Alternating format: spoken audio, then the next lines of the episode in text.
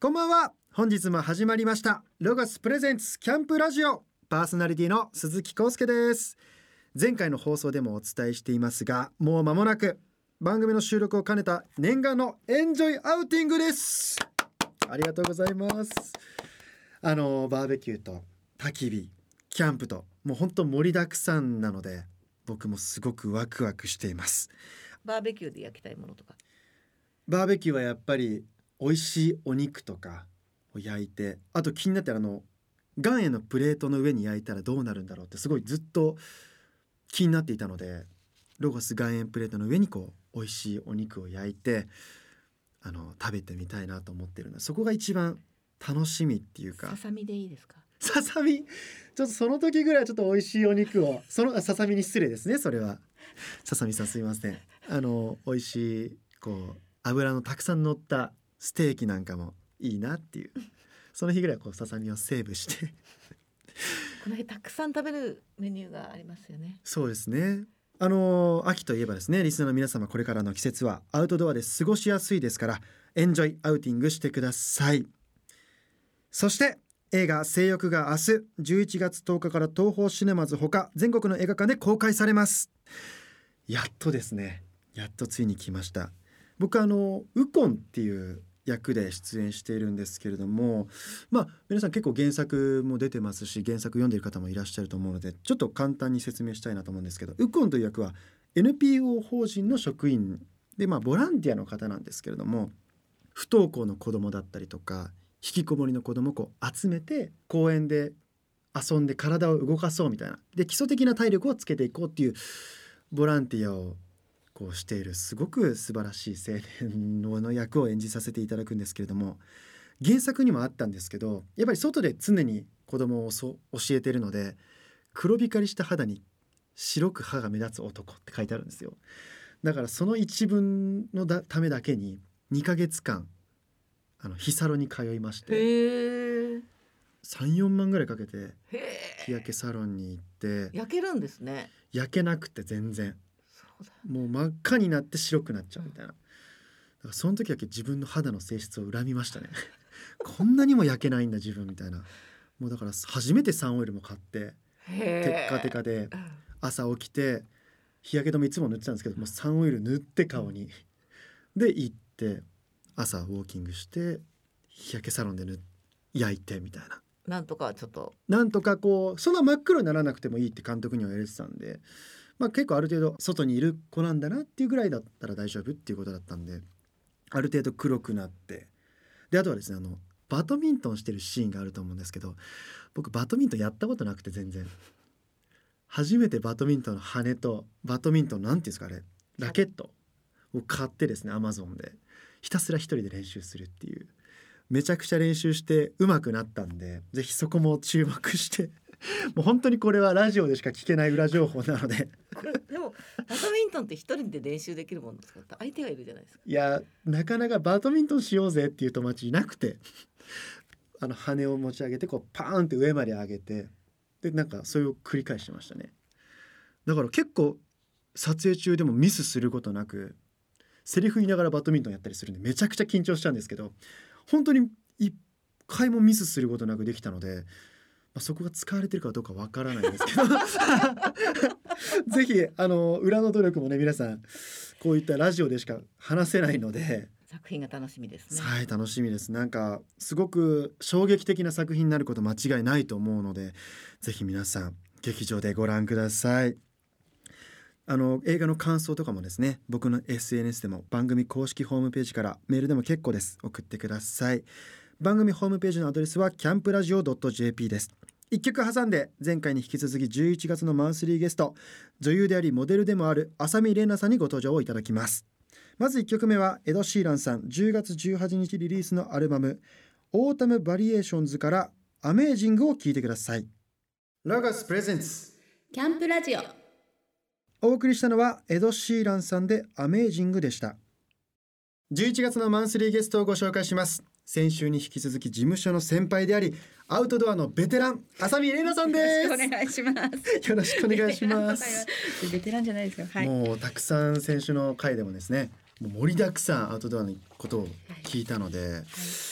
今週もねガンガンガンガンはい聞いていきたいなとはい思います、あの聞き逃した方は番組ホームページからアーカイブで聞けますのでぜひ聞いてみてくださいあのあさみさん料理もとても上手ということを聞い上手ってうてか好きであのよく友達がうちに来たりとかして私ね料理本がすごい大好きであそうなんですね料理本オタクなんですよ。料理本オタクなんもでうすすねごいたくさん持ってて、なんか自分のレシピっていうよりはそういうその料理本を見て作ったりとかはい試したりとか、でそこにちょっとこうアレンジしたりとかっていうのがすごい好きで、はいなんかこう飲みながら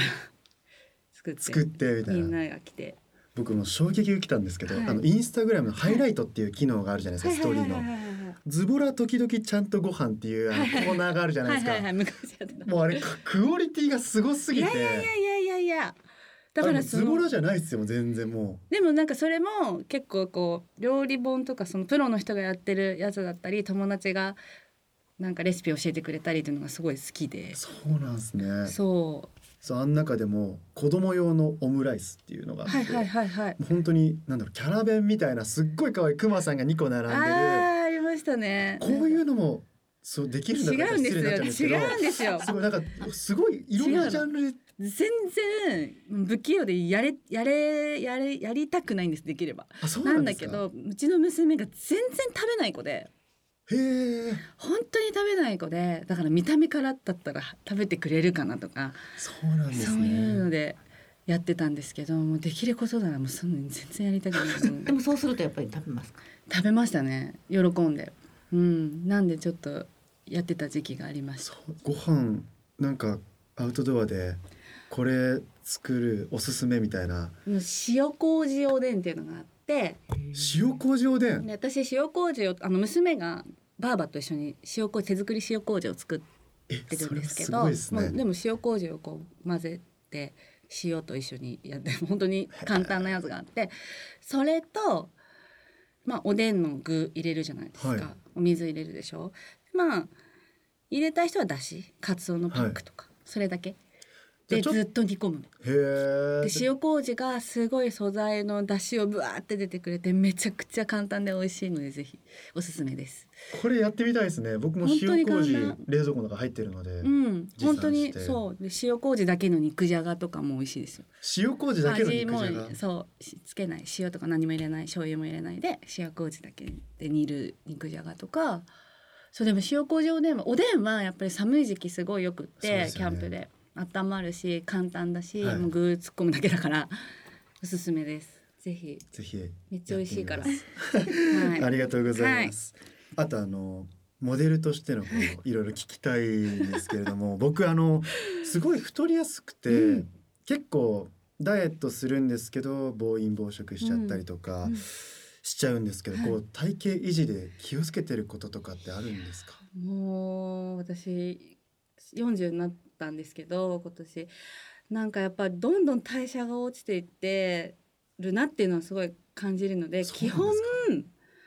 か代謝を代謝上げるっていうのはすごい大事なんだなとは思ってます。あと早寝早起きいやでもやっぱ大事なんですね。大事ですね。なんか睡眠が一番の点美容みたいなの言いますもんういやね。本当に今だから息子がまだちょっと若干夜中起きたりもするんで赤ちゃんなんで。はい、やっぱねやっぱ肌に出たり体調に出たりってしやすいので寝れる時はや寝る休む時は休むみたいな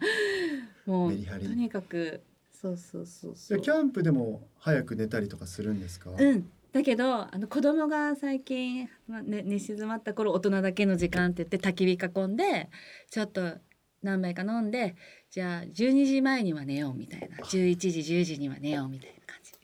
いいですね。ラブラブですね。何あラブラブ旦那とはい。いやいや友達ねみんなあ友達で旦那旦那だけではないですけどあ、そうなんですそうね。そうそうそうでもアンケートになりましたよね。やってみたいアウトドアはって言って。。ああそうそううなんか子供が大きくなったら夫婦で二人で行きたいねとかそれこそ山の家でのんびりしたいねっていうのはあります理想じゃないですか。もう本い当やに。理想を今掲げてる んですそれをどうやってどうやってね現実にするかっていうはいそうです。はいもうまだまだまだね11ヶ月なんでこれから大変なんであのお話ははい盛り上がっていますが、はいここで一曲、クリス・ハートさんのうん「ILOVEYOU」をかけたいんですが、浅見さんがはい MV に出演されてそうたなんです。作品なんですすよごいね。前ですよ。それこそ何歳の時だか覚えてないけど。これはい大好きなんですよ。ありがとうございまます。ちょっと愛を語ってもいいいですか？作品のでこれ本当本当に私が今回ゲストだからとかそういうことじゃなくて。本当に本当に大好きなんあ本で当ありがすとよ。本当うございにま大好き。本当す。に嬉しいです。ちょうど高校生ぐらいの時にかこの MV を見てはい珍しいですよね MV にしてこう一個の作品っぽいっていうかこうセリフもあったりとかしそうそうてそう映画仕立てになっているそうなんですよだからこの作品でこう出会いもあったりはい。喧嘩もしたりはいキュンキュンしたりはい別れたりもうジェットコースターみたいなそうですね。一本の映画を見たようなはいその作品になっててはいはい高校生の僕は大人になったらこういう恋が待ってるんだみたい なそういう作品だったんですけど、はいまだああいう出会いはまだできてないので だからニトリとか行くとはい思い出すんですよなんで？あのベッドコーナーで出会ったじゃない家具の家具屋さんのせ設定だからね。うんうん。そだうからそうそう。ですかあの舞台紀ノ国ホールで舞台やってた時も、時間が空いてる時とかニトリとか行ってたんですけど、はいわここで出会ったりとかあるのかなみたい なない わ。そう思いながら、はい。それぐらい僕のこううん人生に影響を与えていたいこやうミュー嬉ジしッいクビデオでだすったのそんな言っていでただけてなんかあの覚えている範囲でいいのでなんか撮影秘話もうファンファンとして聞きたいんですけれどもいやーあのー本当にこの撮影っていうか撮影は結構時間がない中でそうなんですかそうなんです進めていって3日3日もないか2日3日とかで撮ったのかなだってロケーションも花火もあってそう結いろいろ構だから朝早くからみたいな感じで撮っててあ3日間うなんん、ですね、そうでやっぱ監督さんがすごくこう短編の映画とかも撮ってる方だったのですごくこういろんなことにこだわってやった思い出がそうなんですあります。でなんかこの「その ILOVEYOU」が公開されてからすごい再生回数だったみたいでなんかいまだにやっぱりインスタグラムとかでもあの PV がすごい好きでみたいなことを言ってくださる方が結構いて。名作ですもん本当になんか嬉しいなと思って自分的にも超素敵です、でクリスさんとかもいまだにこうインスタグラムでえそうなんつですながかっててなんかたまにこうコメントくれたりとえかーしてて、ご本人とお会いはああ MV の現場で、はいはあいそうなんですねあったりとかこの後のなんか続編みたいなのもあって To be content あそうそうそうそうそう、ねはいなんかその時とかにもお会いしたりとかしてまたクリスさんがめちゃくちゃいい人なのでそうなんですねそう歌とかも生で聴いたりとかしてもすごい鳥肌立ったっていううわちょっとこのね二人のこう説明を聞いて、はいぜひこの曲聴いたらまた世界観また変わると思うので、はいぜひ皆さん聴いてみてぜくひだぜひさい僕の憧れの恋愛世界観の MV の曲ですクリス・ハートさんで「ILOVEYOU」を聴いてくださいラガスプレゼンツキャンプラジオクリス・ハートさんで「ILOVEYOU」をお聴きいただいていますあの僕はですねこの番組を通じてゲストの方の魅力を学んで人間的にかっこいい大人を目指しているんですけれども浅見玲奈さんは自分が大人になったなみたいなタイミングとかって瞬間あるんですかいやー気づいたら大人になってたっていう か気づいたら大人になってたんですね気づいたら大人になっちゃってたんで、僕はでも先週からはい回でずっと浅見さんのお話を聞いてて、は本当にかっこいい大人だなって思いい、ます本はいもう芯があって当あるもうかっこいいお母さんっていう本当ですかめちゃくちゃかっこいいですいや嬉しいですもうなんかふわふわふわふわしてるんですいよやいやいや、してないです よ。どうしたらかっこいい大人に、ね、なれるんです かね僕もわかんないんですよ。全ね然えでもやっぱりこうぶれない人って素敵だなって思いますよねなんかいろんな経験値を積んでこう重ねてって、はい。だからこそこうぶれないでいれる強さみたいなのが見えるとなんか大人大人だなみたいなだ、から芯があるってことですよね。そうかっこいいなって思いますけどぶれない。動じないというか、動じない。うん、何があってもそういう人がたまにブレたりとかするとちょっとキちュょンっととしキまュンとします よね。動じないの にここは動じちゃうんだうんみただいな、からそれこそ虫あのとかで「えーとか言ってやるのとかね可愛いなと思うんじゃないあですか本当ですそうかいう人が。あそういう人がですねそういう人がそういう人がですね僕がキャーとか言ったら、いね、やいやいやいちょやっいとやまいたおいおいってやなるいやいやいやいやじゃあ逆にあの僕ぐらいの時にかっこいい大人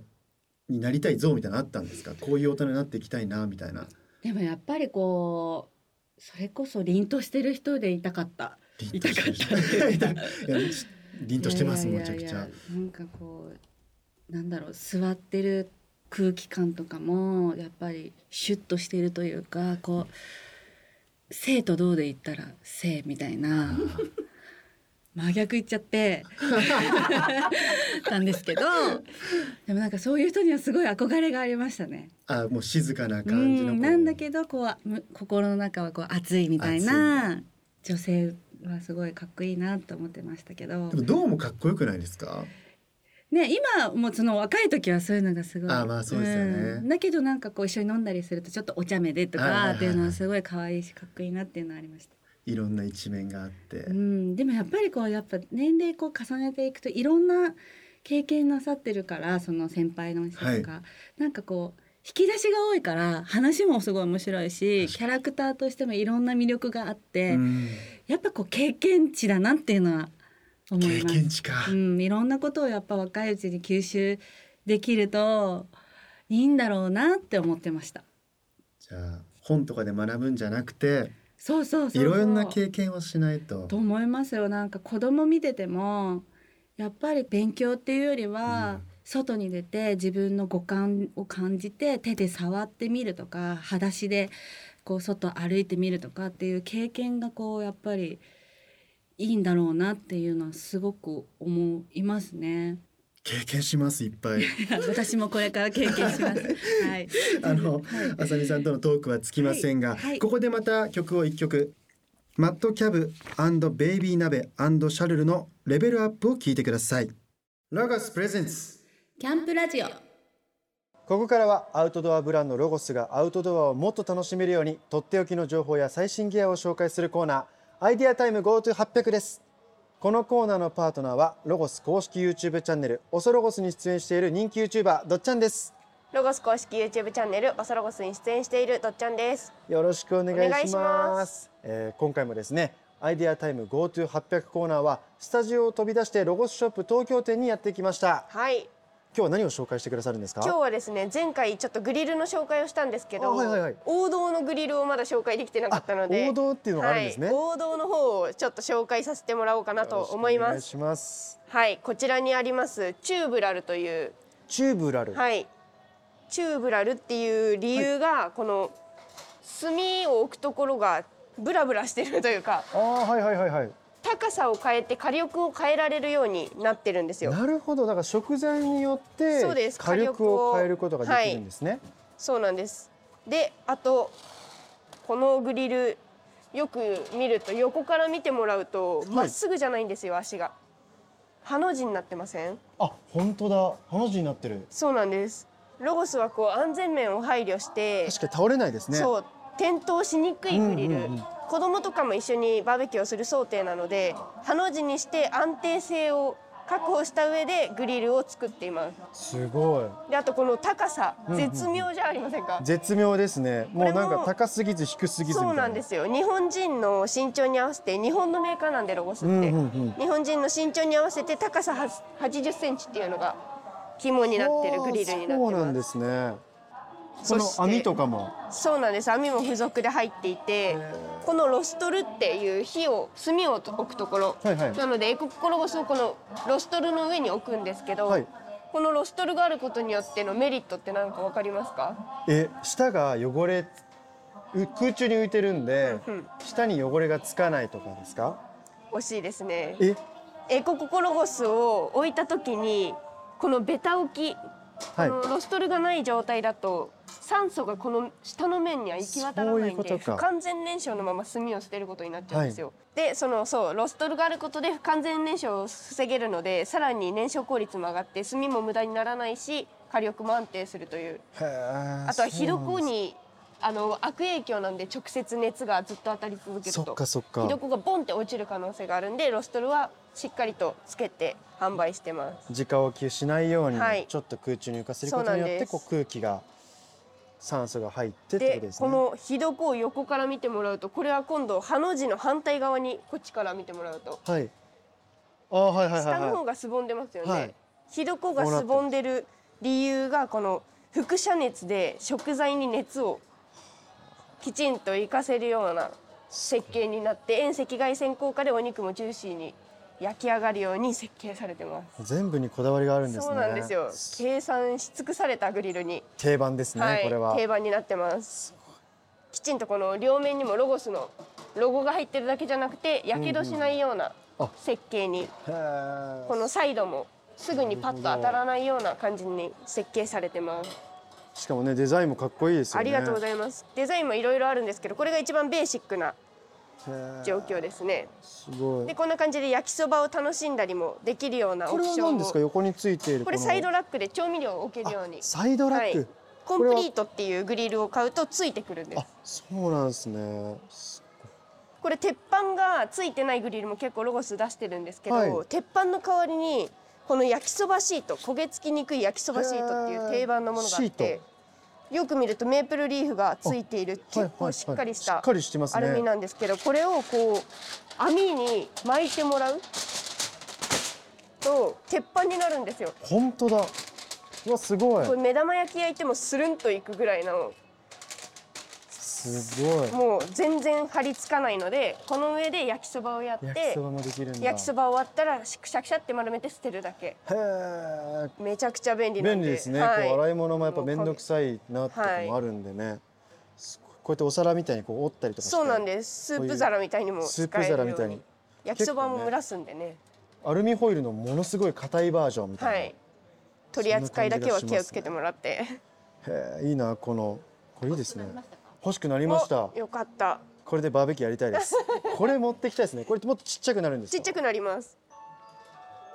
こで取れるんでこのサイズそっにかそっか足もさらにうわちっちゃくなりますね、はめっいちゃなのでサイズはこの天板のサイズになりますはあいいなあでもやっぱりこれは欲しいなと思いますうんかっこいいですデザインとかも今日紹介したロゴススリムチューブグリルは全国のロゴスショップおよびロゴス公式オンライン店で購入いただけます気になる方は番組ホームページでもチェックしてみてくださいホームページのアドレスはキャンプラジオ .jp ですどちらさんありがとうございましたありがとうございました今日もなんかもう全部欲しいです本当にぜひあの揃えてドヤ顔でバーベキューしてほしいなと思いますどちらありがとうございあまりしがとうたございましたここで一曲曲を紹介しますロゴス東京店のスタッフさんからリクエストをもらいますまずお名前を教えてくださいプラトー大好きですプラトー大好きさんそれではリクエストは何でしょうかクリス・ブラウンのやーやーやーですロゴスプレゼンツキャンプラジオプラトー大好きさんからのリクエストでクリス・ブラウン「やーやーやー」をお送りしましたロゴスプレゼンツキャンプラジオは鈴木康介がお届けしています番組の最後ですがもう一度お伝えさせていただきますもう数日後11月某日に僕はですねアウトドアデビューをしますはあありがとうございますあの収録をしながらお仕事となりますその模様は12月のこの番組で放送しますえーキャンプ場での収録の時にはいただいたメールもたくさん読みたいと思っていますが特別企画アウトドアで鈴木康介がお答えするゆるいお悩み相談がありますメールの締め切りは11月10日です番組公式ホームページのご意見ご感想はこちらのバナーをクリックしてメールを送ってくださいあの浅見さんあの、はい焚き火を見ながらこうまったりしてるとつい人生を語ったりとか考えたりしてしまうって聞くんですけれども、そんな経験とかあったりするんですかそうそうそれこそ、まあ、人生っていうよりはこの間あの娘の幼稚園の友達の家族たちと一緒にいた時に、まあ、娘たち子供たちが寝た後ママパパたちと焚き火を囲いながら、まあ、いろんな話をしてみんな、まあ、ママとパパって出会ってるから、はなんか子供がいないっていう環境があんまりなかったところに焚き火を囲みながら、出会いは何ぞ やとその夫婦の とかから始まったりとかしてなんかそういう話とかをしやすいというかなんか普段多分会ってもそんな聞かないような話とかそうなんだなんかついついこう話したくなっちゃったりとかして焚き火ってそういう効果あるんですね。こうあるんね不思議ですよね。聞きたくなるし語りたくなるしみたいしあとなんか主人はすごい焚き火をずっとぼーっと眺めてるのが好きみた いでこうパチパチって音だったり火のこう揺れるやつだね揺らめな。いきやとわかかります。なんかすごい男の人すごい焚き火好きでで喋ったりっていうよりはずっとこういうふうになんか眺めてるのが好きってい音も好きなんですよ僕。うねえパチパチ言うのが好きとか言ってそう言なっんでてす。結構ストレス解消になったりもするんですか。そうですねもう自然の中にいることがやっぱりこうストレス解消。うん。だしキャンプ場で危なくないとこ芝生の上とかだと私結構 裸足で歩いたえー、りとそうなんかですね。するんでなんかそうリラックスとかもそうだしうんいいですね。こう自然を感じるというか。そうですねめちゃくちゃいいですよねはいもうたくさんこうアウトドアはいずっとやられてて、たくさんいろんな経験してると思うんですけど、はい逆に今後まだやったことない挑戦してみたいアウトドアとかもあるんですか。そうですねなんかもうそれこそさっきも話しましたけどなんかこう娘たちが大きくなってもキャンプ家族となんて行かねえよみたいな感じになった時にやっぱはい夫婦でゆっくりなんかキャンプしたいなっていうのはありますね。っていうのももう今もうすっちゃかめっちゃかなんで朝ごはん作ったと思ったら昼ごはんかいみたいな。あ子供たちとりあえず食べさせなきゃみたいなでももうすごいあ遊んでるんで、まあ、早く食べりゃみたいなもうもうずっとそんな感じなんでなんかこう落ち着いてお酒とか飲みながらつまみを作りながらはあみたいなのをまあその子供生まれる前は夫婦でやってたんですけど、なんかそういうのをね今その山の家もあることだしゆっくりやれたらいいなと思ってます。いいでですそねれこそそう主人が山登るんで子供たち大きくなったら山も一緒にみんなで登りたいですし冬はもうスキースノボーなんであ行ったりそとかうなんですねそうで娘が2歳ぐらいの時にあの北海道にキャンピングカー10日間道東を回ったりしてたんでそれも今息子生まれたんでもう一回やりたいなっていうのがあっーてえキャンピングカーを持ってるってことあですか。借りてあ借りて向こうで借りてえっ、とね知床から釧路行って阿寒湖行って十勝の方抜けてみたいな、なんかずっとこうグオーンって10日間かけてまあちょっと北海道じゃなくてもちょっと行きたいねとは思ってますそういうの借りれるんですね。借りれますよちょっとすそれごい気になりますね。うん、それもすごい楽しいし子供にとってはすごいいい思い出になってそうですよね。そうなんか知床の秘境のそのところにねい一個ポツンって宿があって探して、えー Google でこう探して でそこに泊まったりとかしてなんかトラブル起きたりしないんですか。こ